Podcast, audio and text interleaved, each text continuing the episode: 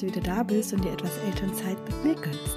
Ich bin Jenny Gondolf, Empowerment und Soul Guide für Eltern und ich begleite dich ganzheitlich auf deinem individuellen Weg zu einem bewussten und erfüllten Familienleben mit mehr Leichtigkeit, Harmonie und Lebensfreude. Heute äh, wartet eine besondere Folge auf dich, denn ich habe seit langem mal wieder einen Gast in meinem Podcast die liebe Juliane Schreiber von Mama Meeting, einem wirklich tollen Netzwerk für berufstätige Mamas, wo du einfach du selbst sein kannst und für alle deine Themen Gehör und vor allen Dingen auch viel, viel Input findest. Eine wirkliche Herzensempfehlung. Juliane hat einen Artikel auf LinkedIn gesehen zum Thema Verlobung. Der Post ging darum, dass sich die Autorin als Feministin sieht und niemals gedacht hätte, dass sie sich jemals verloben würde. Und Juliane kam daraufhin auf mich zu und wir orten gemeinsam das Thema, ob es wirklich einer Unterwerfung der Frau gleicht oder ob es eben auch anders geht. Und äh, ja, wir haben wirklich äh, unterschiedlichste ähm, Punkte dazu zusammengetragen. Am Ende wartet tatsächlich noch ein ganz lustiges Hörspiel auf dich und ähm, ich habe bewusst auf ein Outtake verzichtet, ähm, weil es einfach das wahre Leben auch widerspiegelt. Also mach es dir gerne gemütlich und viel Spaß bei dieser Folge. Deine Jenny.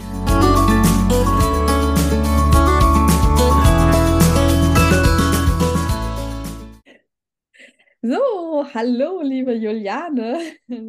Schön, dass es klappt ähm, und dass wir uns jetzt zur Podcast-Folge eingefunden haben. Du hast quasi ein spannendes Thema mitgebracht. Das ist natürlich auch mit einer kleinen lustigen Vorgeschichte ähm, verbunden. Ähm, ursprünglich gab es einen LinkedIn-Post, äh, den du äh, super spannend äh, fandest im Bereich ja, äh, ja, Feminismus und Partnerschaft zum Thema Verlobung. Und ja, das wollen wir heute aufgreifen, weil ich hier natürlich auch als äh, Paarcoach äh, unterwegs bin und ja auch für ja, gleichberechtigte Partnerschaft auf Augenhöhe stehe. Und ähm, ja, wir beide es einfach super spannend finden, das Thema hier mal aufzugreifen und auch ja mal von allen Seiten ähm, zu beleuchten. Aber stell dich doch gerne erstmal vor, wer bist du äh, eigentlich, was machst du und äh, genau, erzähl doch gerne noch ein bisschen was zu der Hintergrundgeschichte und zu dem ursprünglichen LinkedIn-Post. Hallo, ja, danke, dass ich hier sein darf. Ich freue mich sehr, dass wir da heute drüber sprechen, denn genau, es war so ein Impuls, wo ich echt dachte, okay, ich muss die Jenny jetzt anrufen, wir müssen das ausdiskutieren. Und dann dachte ich auch, okay, da müssen irgendwie noch mehr Leute dran partizipieren. Und ich freue mich, dass wir das heute tun. Aber genau, erstmal, wer redet da? Ähm, hallo, ich bin Juliane, Juliane Schreiber. Ich habe 2018 Mama Meeting gegründet und ähm, ja, betreibe seitdem die Plattform für berufstätige Mütter, in der es ganz viel um Mom Empowerment geht, ähm, um Karriere und Mutterschaft, um Selbstständigkeit auch und immer wieder um Themen rund um Vereinbarkeit. Daran angeschlossen ist ein Business Club exklusiv für Mütter, der ja Müttern hilft, über sich hinauszuwachsen, während Kinder quasi auch aus ihren nächsten Klamottengrößen rauswachsen. Die Frau steht bei uns immer im Fokus und dementsprechend geht es natürlich um viele ja, feministische Themen, Themen von Gleichstellung. Und ähm, wir kennen uns ja auch über den Mama mit dem Business Club, Jenny. Und äh, daher freue ich mich halt total. Da warst du halt auch, wie gesagt, die erste Person, an die ich denken musste, als ich diesen Post gesehen habe. Darum genau kurz die Backstory. Äh, Laura Lewandowski, eine großartige deutsche Journalistin, auch eben Feministin, inzwischen Mutter, hat auf LinkedIn vor einer Weile ähm, gepostet, dass sie jetzt verlobt ist und selber erstmal erstaunt war, dass sie das jetzt ist. Weil sie fand auch vorher so Ehe und Feminismus, Gleichstellung, ah, das ist eine schwierige Beziehung. Und ähm, ich stimme ihr da hundertprozentig zu. Und ich finde es trotzdem auch krass, dass sie jetzt auch verlobt ist. Ich glaube, inzwischen sogar verheiratet, weiß ich gar nicht. Und äh, musste dann aber natürlich auch in den Spiegel gucken und feststellen, ich bin ja auch verheiratet. Ähm, allerdings damals äh, ohne Verlobung. Und ähm, das kam auch daher, dass ich halt es total, also diesen Akt der Verlobung zu seltsam fand und meinem früher Freund, inzwischen Ehemann, ähm, auch immer wieder, glaube ich, klar gemacht habe, dass ich es sehr, sehr obskur finde, dass es dieses Ritual der Verlobung noch gibt und mich frage, ob das in einer gleichberechtigten Welt überhaupt noch okay ist, so mit dem ganzen Hintergrund. Und deswegen dachte ich, ich muss mal mit jemandem, der sich mit gleichberechtigter Partnerschaft auseinandersetzt und gleichzeitig aber eben auch glücklichen Beziehungen und äh, wie Menschen gut zusammenleben können und ja, wie Familien heute funktionieren, dieses Thema diskutieren. Und deswegen sind wir heute hier und ich freue mich total, Jenny. Deswegen ich bin total gespannt, was deine Meinung, deine Position dazu ist. Ähm, wie gesagt, meine Position ist auch noch nicht ganz geklärt für mich und ich hoffe, ähm, dass ich zu so einem, dass ich zu neuen Erkenntnissen dazu heute komme. Ja, sehr, sehr gerne. Ich freue mich auch. Ich finde es ein super, super spannendes Thema. Und als du mir geschrieben hast, dachte ich so, ich musste tatsächlich erstmal überlegen und dachte so, hm, okay, passt das tatsächlich so rein? Weil äh, ja, natürlich gleichberechtigte Partnerschaft, äh, wie gesagt, ich stehe auch dafür. Natürlich ähm, hat diese Partnerschaft ja auch irgendwo ihre Anfänge. Ich muss ja sagen, ich habe tatsächlich jetzt nicht unbedingt mit, mit Paaren zu tun, die an diesem, genau diesem Punkt stehen, weil die sind ja eigentlich meistens schon darüber hinaus so wie wir, äh, sind meistens schon irgendwie verheiratet oder halt unverheiratet, äh, je nachdem, haben Kinder, stehen mitten im Leben. Und ähm, ich hatte tatsächlich noch nie jemanden bei mir im Coaching, wo sich so eine Frage gestellt hat, in, in die, also jetzt konkret auf dieses Akt der Verlobung äh, hin, sage ich jetzt mal. Ähm, da haben wir natürlich andere Vereinbarkeitsthemen, Familienroutinen, Strukturen und natürlich auch ähm, Paardynamiken. Aber ich frage mich, ob vielleicht, ich meine, die kommen ja auch zu dir, weil es ja nicht ganz so reibungslos läuft. Ja. Und ich frage mich, ob nicht halt dieses Verloben oder dieses Konzept auch Verlobung, vielleicht gar nicht der Akt des Kniefalls, aber das ist auch problematisch, finde ich. Aber dieses Konzept von Verlobung, von der Mann bittet die Frau um ihre Hand ähm, und die Frau sagt dann ja oder vielleicht auch nein. Okay, dann landen sie später nicht bei dir, dann hat sich das schon geklärt. Aber ähm, ob das nicht auch so ein, so ein Fakt ist, der eigentlich in einer Beziehung, die vielleicht vorher gleichberechtigter war, so Richtung ja weniger Gleichberechtigung läuft, ähm, weil ja auch ähm, durchaus äh, Mütter die Erfahrung machen, dass sie eigentlich das Gefühl hatten, es, wir sind doch gleichberechtigt, es läuft alles gut in unserer Partnerschaft und dann kommt das Kind und auf einmal sitzen sie in so einem traditionellen Rollenkonstrukt mit Frau gleich Kind, bleibt zu Hause, Mann verdient die Brötchen und äh, wundern sich über sich selber, wieso sie jetzt, also warum sie auch so diese, diese plötzlichen Rollen haben. Und mhm. ähm, ich, meine, meine These ist, dass die Verlobung ein erster problematischer Punkt dabei ist. Bist du verlobt? Ähm, Warst du verlobt? ja, lustigerweise ja. Also ich kann auch gerne so ein bisschen was zu meiner Hintergrundgeschichte ja. erzählen, ähm, weil, weil ich, äh, ich bin so ein bisschen die Vertreterin, äh, man kann eine Beziehung auf Augenhöhe führen und es hat da tatsächlich äh, tief im Inneren äh, andere ursächliche Punkte als jetzt reiner ein äußerer Akt wie eine Verlobung äh, beispielsweise, sage ich jetzt mal so. Ich bin auch ganz, ganz, ganz ehrlich und damit gehe ich auch offen um. Ähm, wir haben auch... Ähm, recht lange jetzt eher ein traditionelles Bild. Also ich muss jetzt sagen, wenn man jetzt einfach mal so ganz klassisch von außen unser Leben betrachtet, dann sind wir auch schon eher in der klassischen Rollenverteilung äh, drinne, sage ich jetzt mal so. Ne? Wenn man jetzt die Stunden hochrechnet, ich habe eher die Elternzeiten äh, genommen. Äh, mein Mann hat ehrlicherweise äh, lange Zeit mehr verdient. ähm, aber ähm, wir sind auch verlobt. Er hat mich auch äh, klassisch gefragt.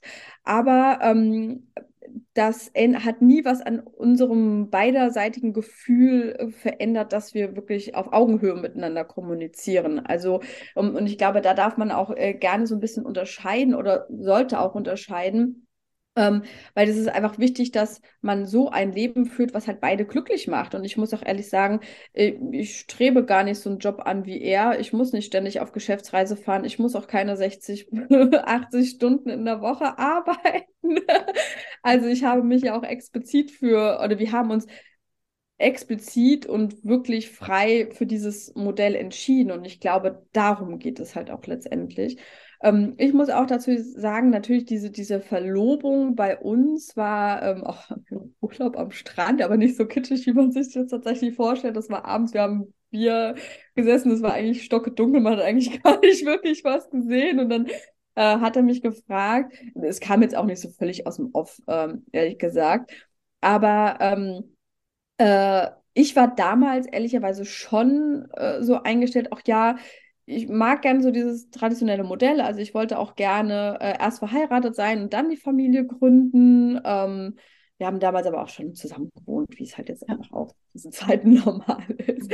Gab aber auch tatsächlich von seiner über 90-jährigen Oma äh, diverse Kommentare, was für einer wilden Ehe wir leben würden, wenn wir zusammenziehen, oh ohne Gott. verheiratet zu sein. Also es gab es tatsächlich auch bei uns. Ähm, ja, aber ich fand das irgendwie damals natürlich auch so ein bisschen aus diesem romantischen Aspekt und mit diesem Ring und ähm, irgendwie gefragt zu werden, fand ich schön. Jetzt heutzutage, Jahre später, würde ich auch anders drüber denken, muss ich sagen. Aber hast du jemals mal nachgedacht, ihn zu fragen zum Beispiel? Tatsächlich nein, das habe ich total für mich und, ausgeschlossen. Also ich bin da super. Ja. super und sorry, ich, ich muss noch nach, aber ich finde es so spannend. Ähm, und ähm, hast du gesagt, du hast schon so ein bisschen geahnt? Gab es einen Moment, wo du dachtest, so, also ich hoffe, er fragt mich jetzt bald mal?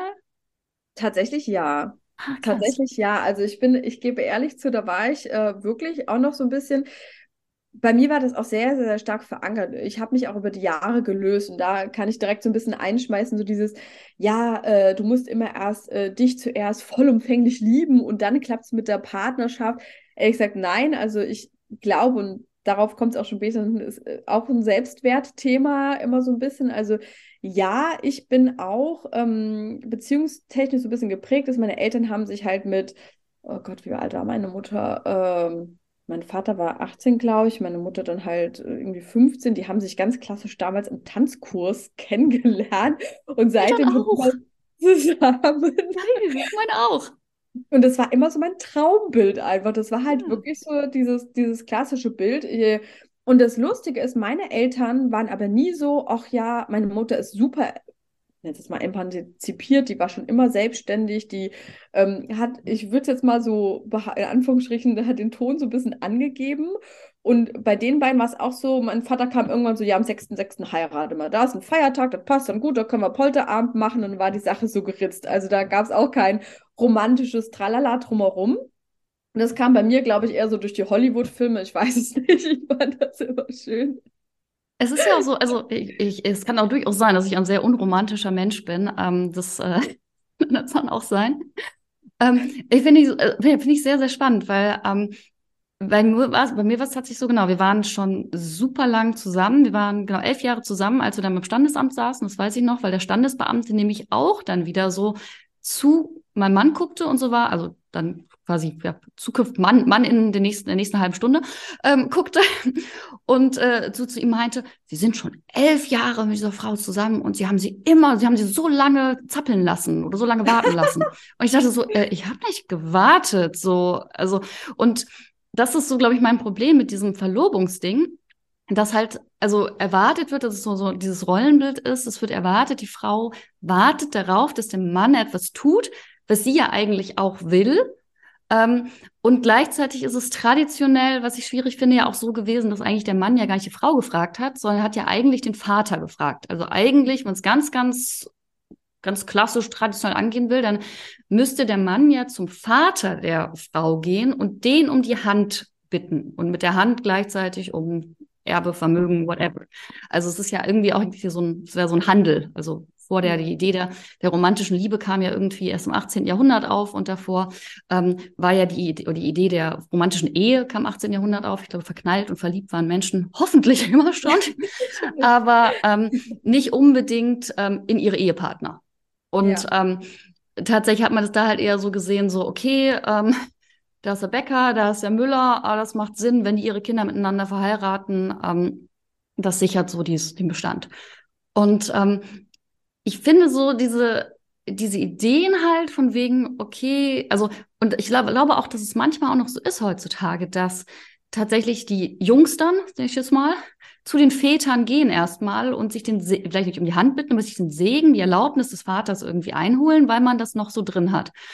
Und dann ist das für mich halt so ein Deal unter Männern und frage ich mich so, okay, ich bin ja einfach nur das, die Ware, die dann vorübergeschoben wird von einem Haushalt in den anderen. Und ähm, genauso ist es, und da hängt halt für mich auch so dieses drin mit, man wartet darauf, dass man irgendwann gefragt wird. Und darum ist das für mich so was total unfeministisches. Ich finde es super schwierig. Und bei uns war es eben tatsächlich so, dass, äh, genau, wir waren elf Jahre zusammen, haben irgendwann gesagt, so, it's time for a baby. Let's make a baby. Ähm, das hat dann im äh, zweiten Anlauf auch geklappt und dann ähm, war ich halt äh, schwanger und dann haben wir festgestellt, okay, ähm, wenn wir jetzt nicht verheiratet sind, dann muss ähm, der zukünftige Vater meines Kindes äh, die mhm. Elternschaft anerkennen und ähm, wenn mir im Krankenhaus was passiert, müssen irgendwie zusätzliche Formulare vorher ausfüllen und müssen so viel klären. Und dann kam ja auch noch so Sachen wie Ehegattensplitting Sachen dazu. Und ähm, ich habe tatsächlich auch damals auch gesagt, so, nö, ich will die Elternzeit, was auch in unserem Konstrukt auch gut passte, weil ich angestellt war. Mein Mann war selbstständig als Geschäftsführer und wenn du ein Geschäft führst, kannst du halt eigentlich nicht wirklich in Elternzeit gehen. Also auch so, du dürftest ja, musst, musst ja nachweisen, dass du nicht arbeitest oder dass dein Unternehmen ja. keinen Umsatz macht. Und das heißt, entweder du findest eine Möglichkeit, das wirklich zu tun, aber und ähm, oder du schließt dein Unternehmen oder du sagst halt einfach, es gibt keine Elternzeit, was ja auch heute noch ein großes Problem ist für ähm, berufstätige ähm, Frauen, die in so einer Position sind und ähm, schwanger sind.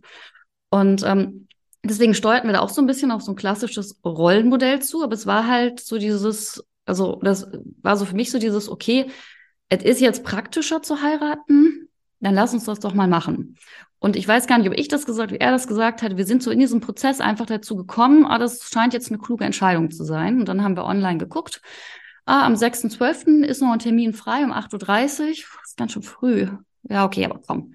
Machen wir 8.30 Uhr, 6.12., das kann man sich auch gut merken. Und ähm, haben halt bei diesen Termin gebucht und dann war das so, oh, wir sind jetzt dann wohl, sind jetzt verlobt? Sind wir jetzt nicht verlobt? Und mein Mann meinte auch noch zu mir, so zwei Wochen später, so, willst du jetzt eigentlich noch einen Ring haben? Und ich, ähm, also, nee, wir haben ja Ehering dann. Und deswegen so dieses, und ich habe im Nachhinein frage ich mich dann, ähm, wir haben dann lustigerweise auch noch ähm, eine große Feier gemacht und dann eine sehr romantische Hochzeit äh, gehabt. Ähm, uns dabei aber dann wiederum auch von einer guten Freundin trauen lassen, und auch nicht so typischen Rituale, so möchten sie die Hand quasi dieser Frau haben. Ähm, aber ich, ähm, ich frage mich halt einfach so, ob ich, wenn er mich jetzt gefragt hätte, also wenn er so vor mir auf die Knie gefallen wäre und gesagt hätte, möchtest du mich heiraten, wie ich reagiert hätte. Also natürlich hätte ich jetzt emotional Ja gesagt, weil ich diesen Mann ja liebe und den Rest meines Lebens mit ihm verbringen möchte. Aber ich glaube, ich hätte gedacht, so, was soll das denn jetzt hier? Also ich, ja, möchte, ich, mit elf Jahren zusammen, so ist das nicht irgendwie offensichtlich. Also warum, mhm. was genau was, was heißt das? Also, ja, ja. also ich, ich kann die Gründe äh, total nachvollziehen. Also bei mir war das halt auch tatsächlich so, dass ich ähm, vielleicht auch aus meiner familiären Geschichte heraus, mhm. müsste, ich, müsste ich jetzt auch analysieren nochmal genauer, ne? Aber ähm, ich fand es einfach immer schön. Also bei uns war auch, auch bevor er mich gefragt hatte, war klar, äh, wir bleiben zusammen. Wir waren damals fünf Jahre oder so zusammen wir bleiben zusammen, wir wollen auch eine Familie gründen etc.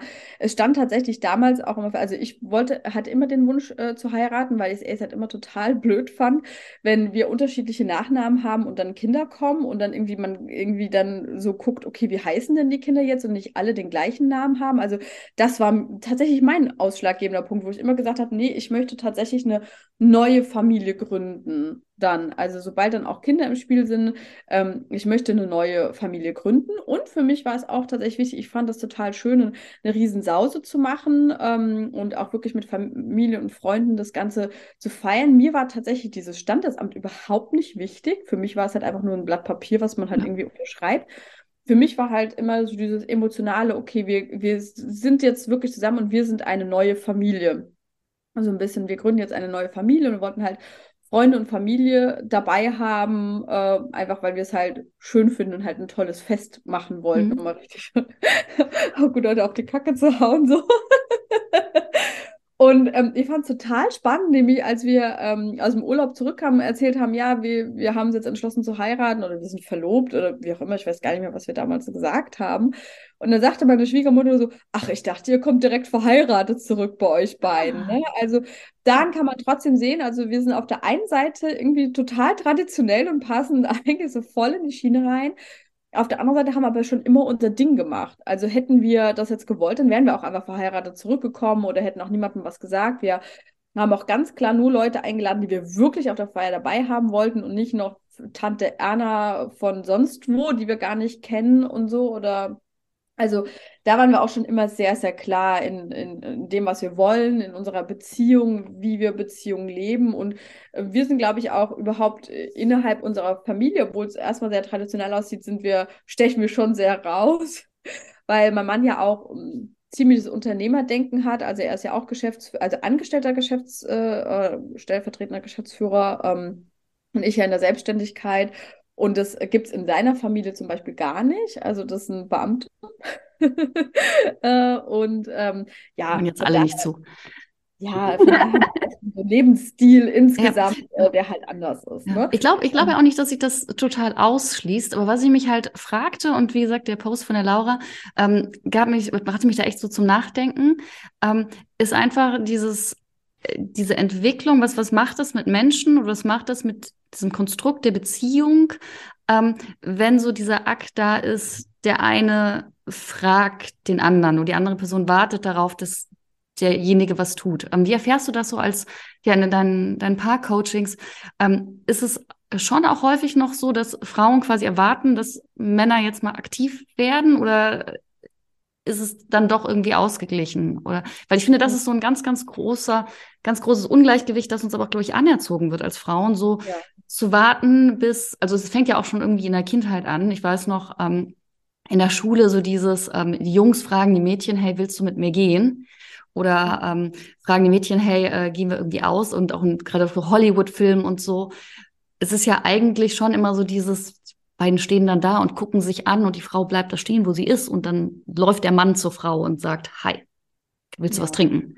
Und ähm, ich finde, das bringt halt Frauen in so eine passive Rolle rein, die immer darauf warten müssen, dass irgendwas passiert. Vielleicht ist bei mir auch einfach der Grund eine Unromantik gepaart mit unfassbarer Ungeduld, dass ich immer denke, ich warte doch nicht, bis, bis irgendwer anders auf die Idee kommt.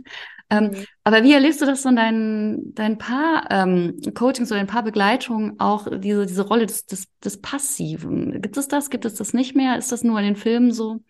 Mm, ja, also kommt immer so ein bisschen darauf an, weil ich glaube, dass das hat einfach ganz, ganz andere Gründe. Ich meine, ja, es ist natürlich gesellschaftlich und geschichtlich äh, einfach geprägt, dass äh, das halt die Beziehung häufig nicht auf Augenhöhe war. Das ist halt mhm. einfach ja, so. Ne? Also genau, wir müssen uns dahin kämpfen. Abhängigkeit von dem verdienenden Mann. Ich meine, so lang ist es alles noch nicht her. Ich meine, mhm. ich glaube, du hast dann bessere Zahlen, aber ich glaube, erst so seit 30 Jahren äh, kommt ja die Frau überhaupt erstmal so richtig ins, ins Berufsleben an. Ich glaube, selbst auch die Beziehung meiner Eltern, dass meine Mutter immer selbstständig war und immer ihren Job auch ähm, und gar mhm. keine Elternzeit genommen hat, beispielsweise nach zwei Wochen wieder am Arbeiten war nach den Geburten äh, von meinem Bruder und mir. Ähm, das war schon massiv untypisch. Ne? Also man muss auch dazu sagen, ich, ich persönlich komme aus einem ganz anderen Rollenmodell. Mein Mann zufälligerweise auch, weil sein Vater auch Elternzeit genommen hat und seine Mutter arbeiten gegangen ist. Und ähm, aber grundsätzlich ist das, wie ich schon sagte, halt nicht dies, dieses in Anführungsstrichen normale Modell, was auch immer noch heute sehr, sehr vorherrscht. Ne?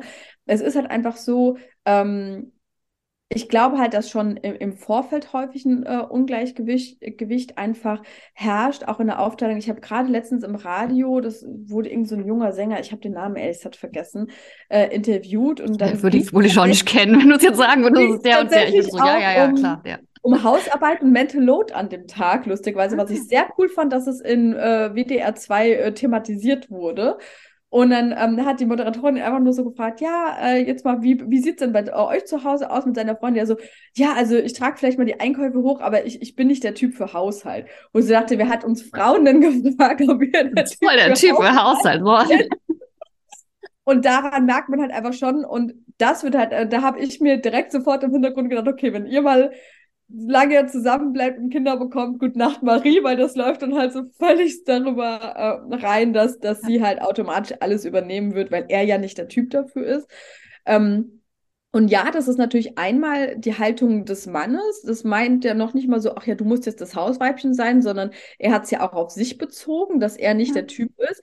Aber wenn sie es halt natürlich automatisch mitmacht, schon von vornherein, von Anfang an der Beziehung und das in diesem Punkt halt einfach nicht ein gemeinsamer Haushalt ist, der auch so gesehen wird, dass man ihn gemeinsam macht. Also auch irgendwo natürlich, ich finde es immer ein bisschen schwierig, so diese komplette hundertprozentige Gleichberechtigung, was solche Sachen angeht, gibt es halt einfach nicht. Also ich finde, ja, vor allem Gleichberechtigung soll ja auch kein gegenseitiges Aufwiegen oder Aufrechnen genau. sein. Also in dem Moment, genau. wo man mit dem Partner irgendwie aufrechnet, äh, ich habe jetzt aber drei Stunden das gemacht und du hast drei Stunden das gemacht, dann muss man wieder anfangen sagen, okay, aber ist jetzt Rasenmähen und Staubsaugen eigentlich vergleichbar und wie können wir das?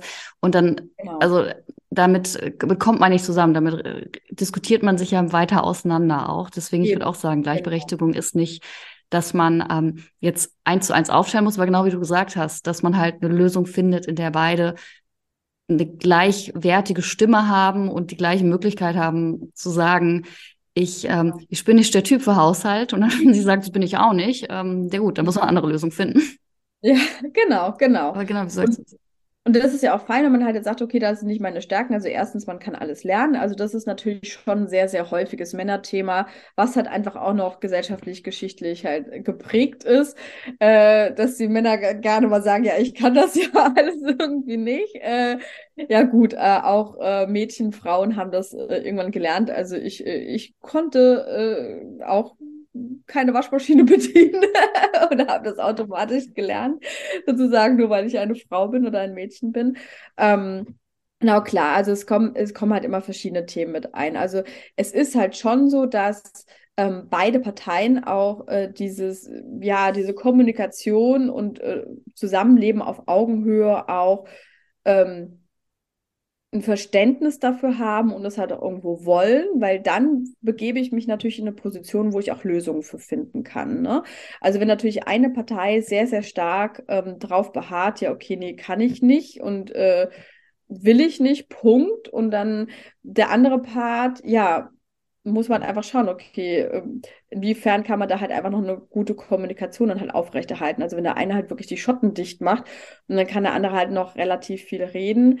Ähm, auf der anderen Seite bin ich halt auch der Überzeugung, man darf auch, auch gerade bei uns Frauen, wir dürfen halt von vornherein einfach auch ein gewisses Selbstwertgefühl und ähm, Selbstbewusstsein einfach auch äh, hinlegen, ne? Weil ich sag mal, natürlich, wenn man über Jahre hinweg in einem Rollenmodell zusammenlebt, ähm, ist es natürlich deutlich schwieriger, da rauszukommen, ja, weil ähm, ja, die andere Partei halt häufig natürlich der Mann, ähm, dann so sagt, ja, es war doch schon immer so irgendwie. dann ist er aber auch völlig vor den Kopf gestoßen. Es mal auch manchmal noch gar nicht mal so böse von ihm gemeint sein, aber der so, ja, es hat doch immer funktioniert. Was ist denn jetzt gerade so das Problem?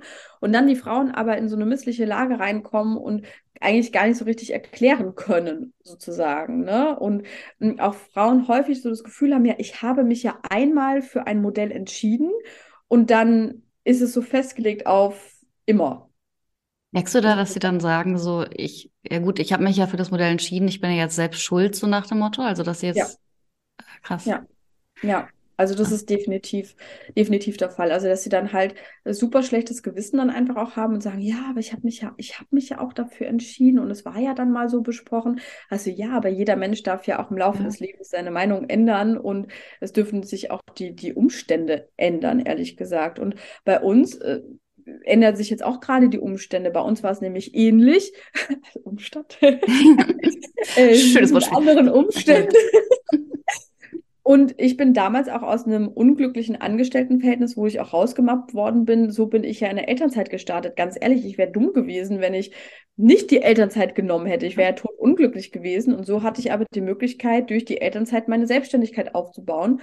Und jetzt beim dritten Kind bin ich jetzt in der Selbstständigkeit und ich weiß ganz genau, dass es definitiv anders laufen wird als in den ersten beiden ähm, mhm. Babyjahren, sage ich jetzt mal so.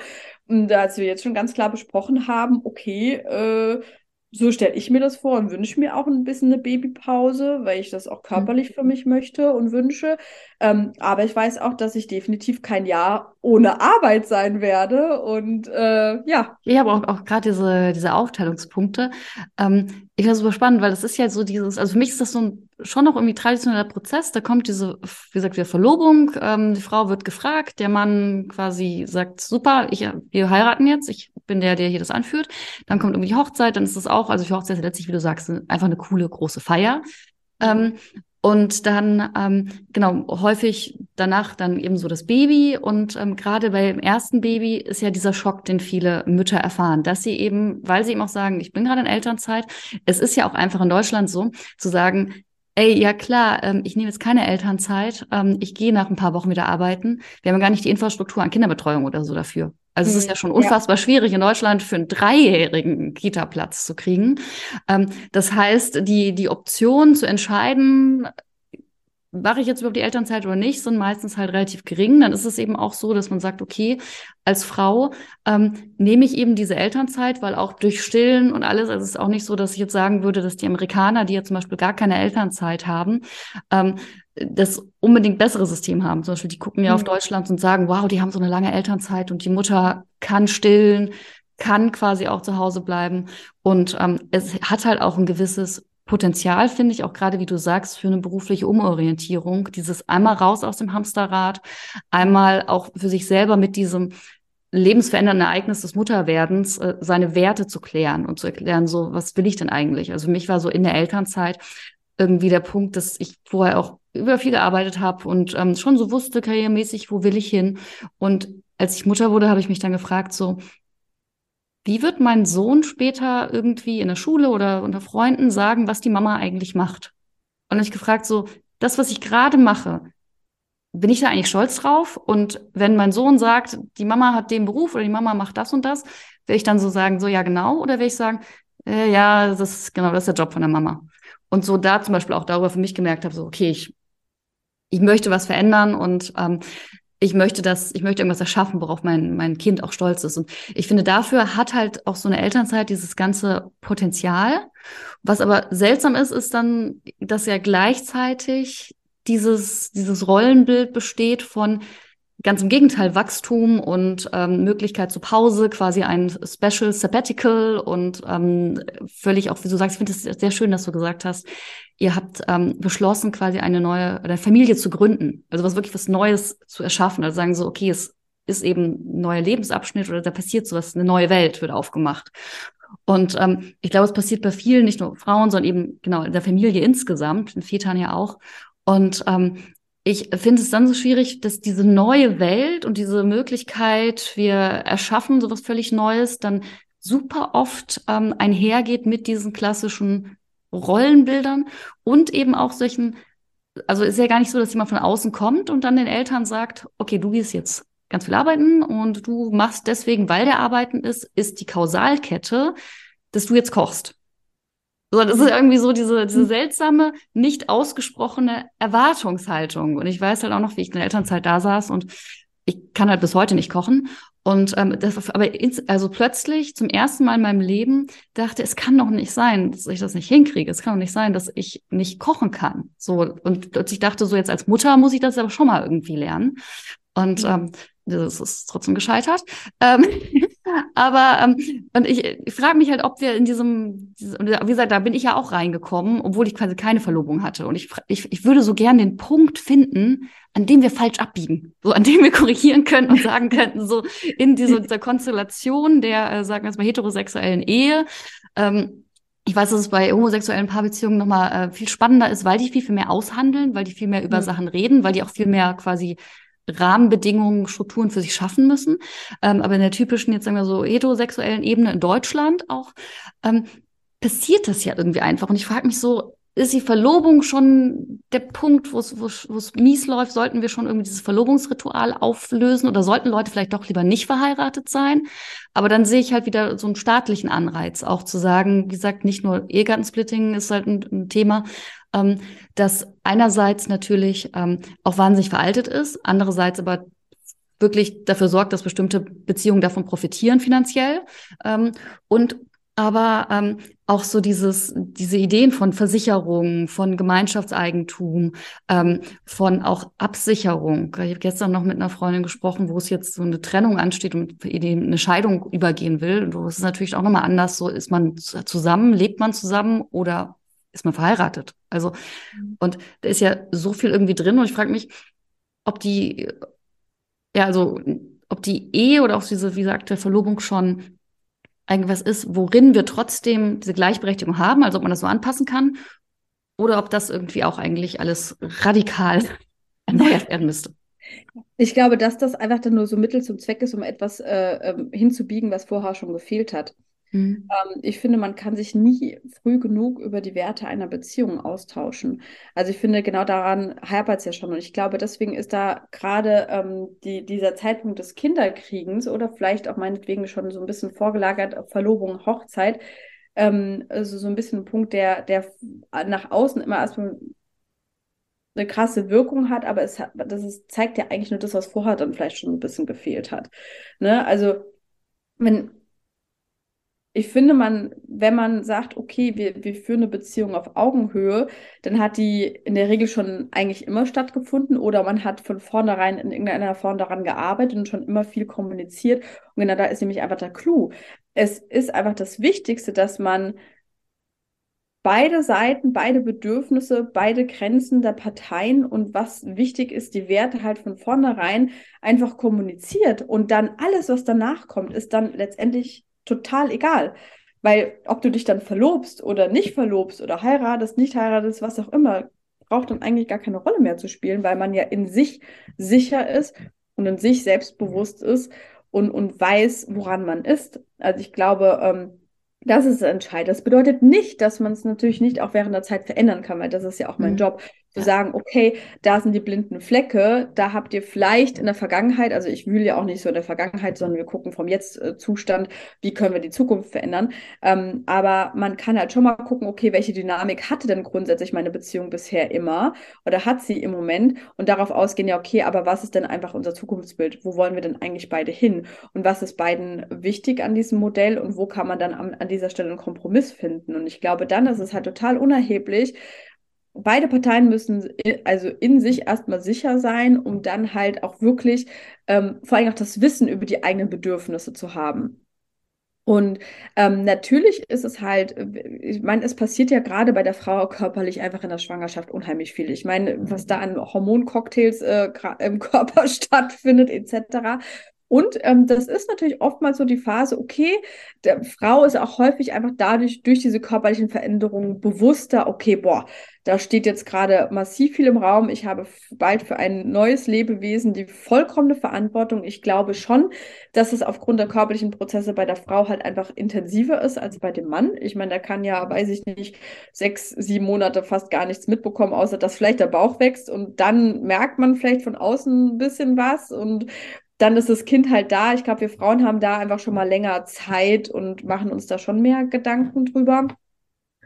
Und ähm, ja, und was mir halt auch natürlich aufgefallen ist, ist von dem beruflichen Aspekt her gesehen. Also wenn man halt sagt, okay, die Frau hängt jetzt erstmal den Beruf so ein bisschen an den Nagel, geht in Elternzeit. Ähm, ich habe so oft erlebt, wie, wie oft habe ich schon Frauen gelernt, ach ja, im Job läuft es gerade nicht so, dann kriege ich halt ein Kind. Ähm, das habe ich extrem, extrem oft gesehen. Also, dass, dass sie halt eigentlich im Job schon unglücklich waren und dann für sich entschieden haben, ja, okay, ich will ja Kinder, ja gut, dann ist halt jetzt der richtige Zeitpunkt und danach kann ich halt nochmal weitersehen. Und, ich würde ähm, gerne wissen, wie niedrig die deutsche Geburtenquote wäre, wenn ähm, wir äh, keine toxischen Führungskräfte hätten. Ja, und. Vielleicht würden wir dann aussterben. Corona hat es doch auch gezeigt, ganz ehrlich, ja. es ist die Geburtenrate nicht so massiv gestiegen. Klar, es hingen ja alle zu Hause und hatten vielleicht nicht viele andere Sachen zu tun. Ja. Aber es liegt da auch unheimlich daran. Ich meine, es haben ja dann noch viele äh, zweite Schwangerschaft etc. Äh, gehabt, weil sie einfach gedacht haben, boah, ich halte es gerade einfach in meinem Job nicht mehr aus, die ganzen Rahmenbedingungen vom Arbeitgeber oder ich werde in meinem Job, wie ich jetzt beispielsweise auch plötzlich gemobbt und äh, habe dann überhaupt gar keine Lust mehr dahin äh, zurückzukehren, ja, und ähm, das findet so, so, so häufig statt. Und das ist natürlich auch von, kannst du ja bestätigen, Arbeitgeber, äh, Unternehmen dürfen da noch sehr viel dran arbeiten äh, an den Themen. Ähm, wenn ich halt auch immer höre, ja, Fachkräftemangel, aber eine Mutter, die in Teilzeit arbeiten will, wird schräg von der Seite angeguckt. Und ähm, ja, also da spielt das natürlich einfach auch noch eine große Rolle. Und das muss dann noch nicht einfach mal nur die Paardynamik an sich sein, sondern mhm. halt auch viel von außen, wo wir Frauen natürlich viel speziell ähm, ausgeliefert sind. Und wie viele Frauen habe ich, die einfach überhaupt kein Selbstwertgefühl mehr haben, weil sie einfach äh, der Meinung sind, dass sie beruflich überhaupt nichts mehr reißen können, nur weil sie ein Kind gekriegt haben. Und das ist ja totaler Blödsinn. Also das ist ja gerade umgekehrt so. Und wie viele Freundinnen ich auch beispielsweise privat hatte, die ich einfach nur durch private Telefonate, sage ich jetzt mal, aufgebaut habe und die jetzt mega Karriere hinlegen. Ja. Und sie haben Kinder halt. Also Deswegen. Absolut, absolut. Ich finde es sehr, sehr spannend, diese Dynamik, die du irgendwie da aufmachst. Von es gibt einerseits eben diese äußeren Rahmenbedingungen und wie wirken die eben auch auf den Selbstwert und eben auf die Beziehung auch quasi, auf die Gleichberechtigung in der Beziehung. Ähm, weil das ist ja auch so, wenn man natürlich einen geringen Selbstwert hat, dann hat man euch das Gefühl, dass man quasi für seine eigenen Wünsche, Bedürfnisse eintritt oder sich heute beschäftigt, wie du sagst. Genau. Und andersrum eben diese ähm, oder das, das Empowerment von innen, dass sich das bewusst machen, um dann quasi dahin zu kommen, den Rahmen verändern zu können. Würdest du sagen, das ist schon so der, ähm, wie soll ich sagen, es geht vom, vom empowerten Individuum, oder das empowered Individuum ist in der Lage, quasi die Rahmenbedingungen so zu verändern, für quasi dann auch mehr Gleichberechtigung in der Beziehung, was ja meine große Frage ist. Und äh, oder könnte es auch andersrum funktionieren, dass sich Rahmenbedingungen ändern und dadurch die Individuen merken so, ah, okay, es geht doch. Oder muss, also muss dieses Klicken bei mir auch. Also, also du hast mehr, du hast definitiv mehr Macht, wenn du von innen anfängst, sage ich jetzt mal so. Also mhm. ich fand es auch ähm, total spannend, weil viele warten ja schlichtweg darauf, dass sich halt im Außen etwas ändert und dass ich dann in die Lage versetzt werde und dass es mir leicht gemacht wird, selber in die, in die, in die Veränderung halt reinzugehen. Ich, ich sag immer, geh andersrum. Ich, ich verlasse mich auf niemanden da draußen. Ich verlasse mich auf keine Gesellschaft. Ich verlasse mich auf kein System. Ich verlasse mich in dem Sinne oder hoffe nicht auf einen Partner, sondern ich sage für mich, okay, ich habe für mich die Vision.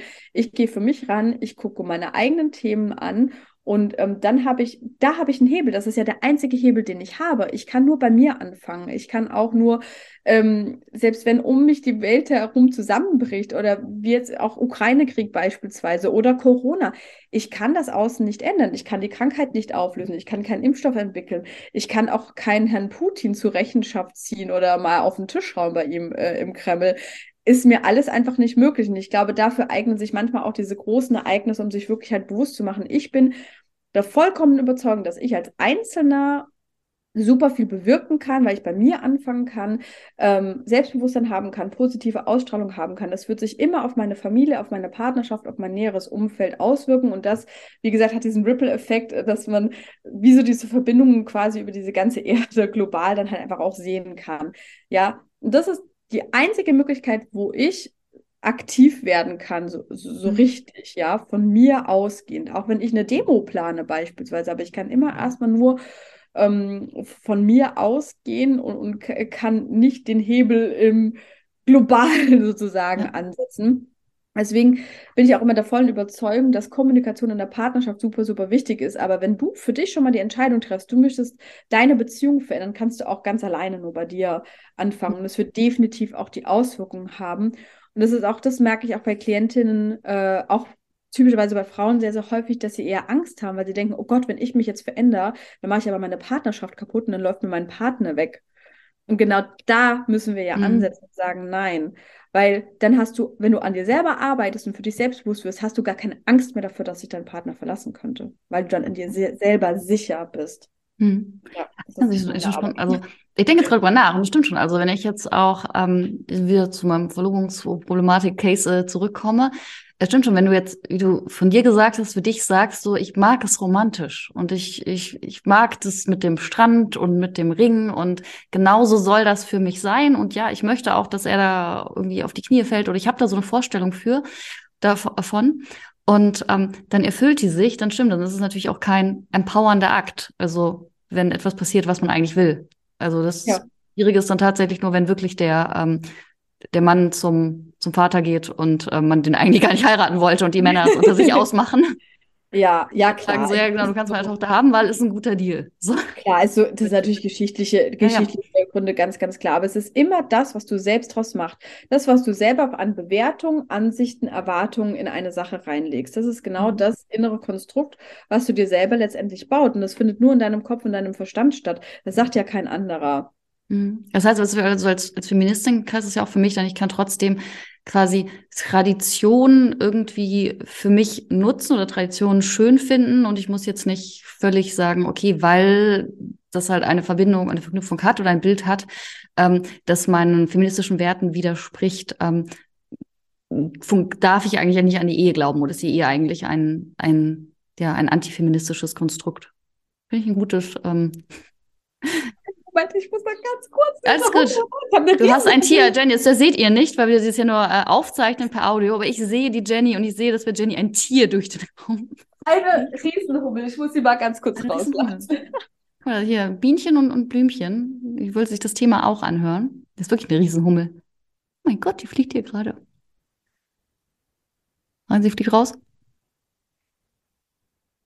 Wilde Tiere gefährden in der Podcast-Aufnahme. That's real life. Leben auf dem Land, eine Riesenhummel. Äh, ist hier unter meinem Dach gewesen. Aber sie, hast du sie rausgekriegt? Ja, sie ist gerade rausgekriegt. Krass. Sehr gut. Die hat gehört, es geht hier irgendwie um, um Kinder und Bienchen und Blümchen und sie wollte mal äh, zuhören vielleicht. Vorbeischauen. Was beitragen. Tut mir leid, ich war jetzt kurz abgelenkt. Alles gut, wir waren im Grunde sind wir gerade schon beim, beim Fazit. Also ich merke gerade für mich, ja. mein, mein Konflikt war ja, ist Verlobung und Ehe und Feminismus kompatibel? Ist es vereinbar? Gibt es eine Vereinbarkeit von den beiden Dingen? und ähm, ja, so mit deiner Perspektive darauf würde ich jetzt schon sagen, letztlich ja, aber eben nicht, wenn man das als die Tradition sieht und das traditionelle Konzept, sondern eben für sich selber irgendwie etwas daraus ähm, daraus macht oder für sich selber sagt, so, das sind so die Teile, die finde ich halt schön. Also wie gesagt, ich hatte halt zum Beispiel auch äh, unsere Hochzeitsfeier dann so ein klassisches, schönes, weißes Hochzeitskleid, weil ich mich darin auch schön sah.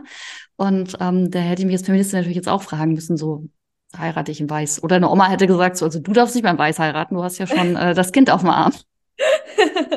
das ist dann aber... Ja, genau, also ich, ich bin einfach immer der, der vollen Überzeugung, ähm, dass einfach äh, jede Person, jedes Paar, jede Familie einfach so individuell für sich sind und jeder einfach so unterschiedliche Bedürfnisse und, und Wünsche und Visionen einfach auch hat und dass es letztendlich einfach nur darum geht, okay, ähm, passt das zusammen? Wie können wir es zusammenbringen? Und ähm, ja, wie können wir gemeinsam, äh, gemeinsam vorwärts gehen, sozusagen, ja. Und ich finde halt einfach, wie gesagt, dieses, deswegen äh, benutze ich auch selten das Wort, wie wir es schon geklärt haben, Gleichberechtigung, sondern halt eher dieses auf Augenhöhe agieren, sich als Team sehen und ähm, und dann braucht halt alles andere auch keine Rolle zu spielen. Also ich finde, wenn man sich wirklich als Team sieht und sieht, okay, wir ähm, ziehen an einem Strang, wir arbeiten in dieselbe Richtung, wir haben eine Vision und wir müssen daher dafür nicht charakterlich gleich sein, wir müssen auch nicht hundertprozentig die gleichen Visionen und Wünsche haben,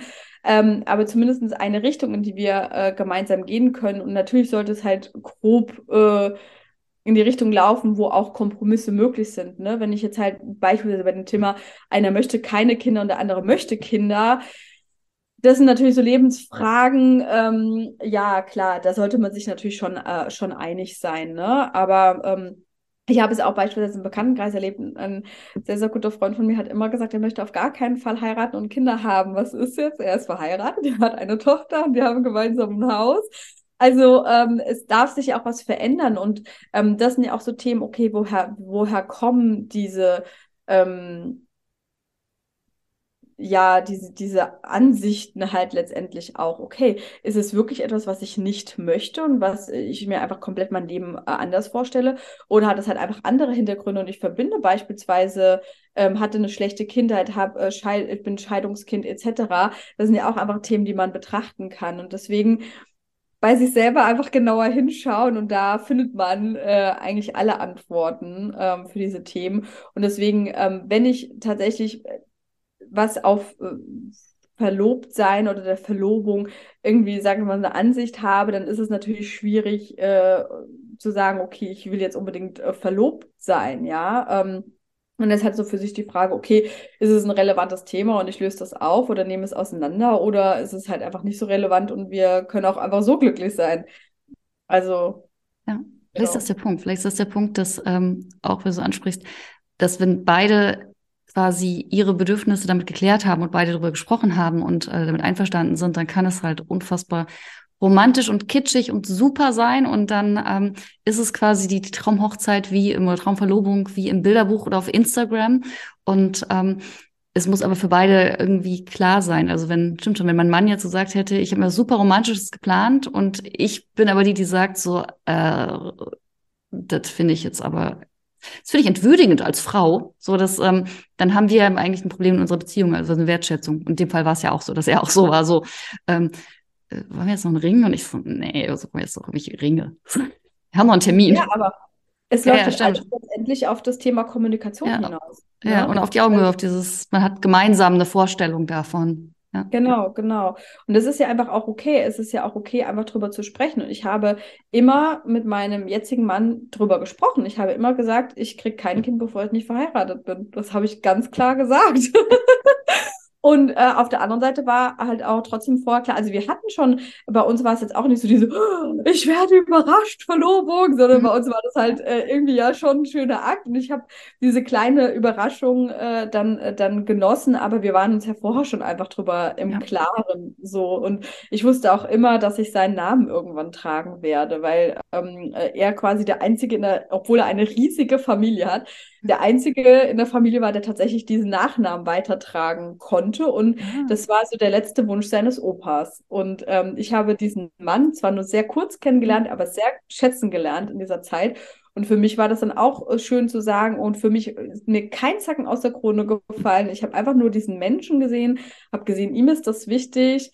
Ich war relativ neutral dagegenüber und ähm, hatte jetzt auch keinen riesigen Wert an meinem Ursprungsnamen gehabt.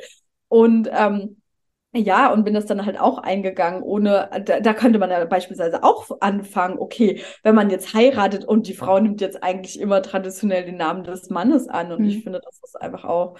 Ähm, ist auch, auch ein spannendes Thema, aber ja. finde ich, ähm, da gab es jetzt gerade ein Urteil zu wegen diesen Doppelnamen auch, weil ähm, du konntest ja auch, also beides äh, ganz spannend in Deutschland, konnte ja einer von beiden auch einen Doppelnamen annehmen, aber es durften nicht beide quasi den gemeinsamen Doppelnamen annehmen. Und ähm, mhm. ich weiß nicht, ob das wirklich jetzt komplett schon durch ist oder zumindest so die Beschlussvorlagen dafür gerade durchgehen. Ähm, das finde ich auch eine sehr positive Entwicklung, aber auch äh, ja, wie du wieder gerade sagst, es ist halt bei dir auch eine individuelle Entscheidung, die halt eine eigene Geschichte hat und nicht, mhm. weil das macht man halt so und klassisch muss die Frau halt genau. halt den, die, äh, den Namen des Mannes annehmen. Genau, und ich glaube, da liegt halt einfach der Unterschied. Ja. Also ich glaube, wenn man sich halt wirklich als Indivi Individuen sieht, die aber als äh, Team auf Augenhöhe agieren, dann kann man alles machen. Ähm, und das ist aber natürlich immer so der Punkt, äh, da darf auch jedes Paar, und das wünsche ich mir auch natürlich mit meiner Arbeit, äh, dahin kommen, dass man sich halt wirklich äh, so sieht. Und ich glaube, dann lösen sich sehr, sehr viele Herausforderungen und Problematiken von selber auf. Und das heißt nicht, dass man Mann und ich uns nicht auch über Haushaltsthemen streiten. Ach, das, so. das darf trotzdem existieren. Das ist ja so ein großartiges Fazit. Deswegen, ich habe dem nichts mehr. Ich habe viel mitgenommen. Ich habe viel ähm, für mein Thema gelernt, so, weil ähm, neue Sichtweisen. Deswegen vielen, vielen Dank, Jenny, dass ich äh, ja, mich hier in deinen Podcast einladen durfte. ja, vielen Dank, dass Meine du Fragen stellen durfte. Mit, mitgebracht hast. Ja, ich wäre ja tatsächlich nicht von alleine darauf gekommen, aber ich finde es ja auch super schön, wenn sich sowas ähm, ergibt und ja. äh, man dann etwas aufdröseln kann. Total witzig. Mir hat es, äh, also mir hat es viele neue Impulse gegeben. Und ich hatte halt einfach das Bedürfnis, als ich das gelesen habe, dachte ich, so, Jenny, auch mit den Erfahrungen und den Themen, die du bearbeitest, so, was, wie, wie stehst du dazu? Und ähm, das hat mir sehr geholfen, mich sehr weitergebracht. Und ich hoffe vielleicht auch noch ein paar andere. Ähm, ja. Und deswegen vielleicht mal, äh, ja, an, der eine oder andere ja auch noch diesen Gedanken. Ja, dann Vielen lass Dank. spreaden sozusagen und für die Öffentlichkeit zur Verfügung stellen, äh, dass viele auch davon partizipieren können.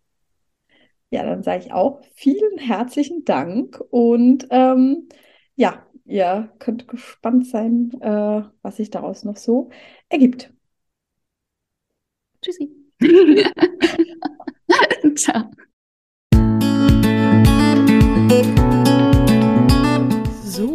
Ich hoffe, dir hat die Folge gefallen und äh, ja, du kannst sehr gerne Kommentare hinterlassen, auch eine Sternebewertung. Äh, kannst auch hinterlassen, ob ähm, ja, es für dich interessant ist, einfach nochmal mehr Gäste hier in dem Podcast äh, zu hören, ähm, deine Wünsche auch eingeben oder mir auch persönlich äh, schreiben. Ich fand das ganz, ganz toll und es hat mir sehr, sehr viel Spaß gemacht, auch mal so ein Setting ähm, zu wählen. Und ja, diese Folge ähm, wird tatsächlich auch der Anstoß für meine Baby- und Sommerpause sein. Es wird jetzt erstmal die letzte Folge sein.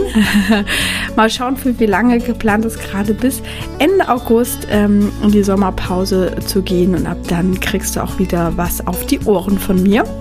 Ich habe schon ganz, ganz viele Themen im Kopf, aber gerade ist eher die Zeit des Rückzugs für mich und äh, wirklich die Zeit mit der Familie und die letzten Tage meiner Schwangerschaft äh, genießen angesagt. Wenn die Folge rauskommt, kann es vielleicht schon sein, dass das Babylein auf der Welt ist. Mal sehen.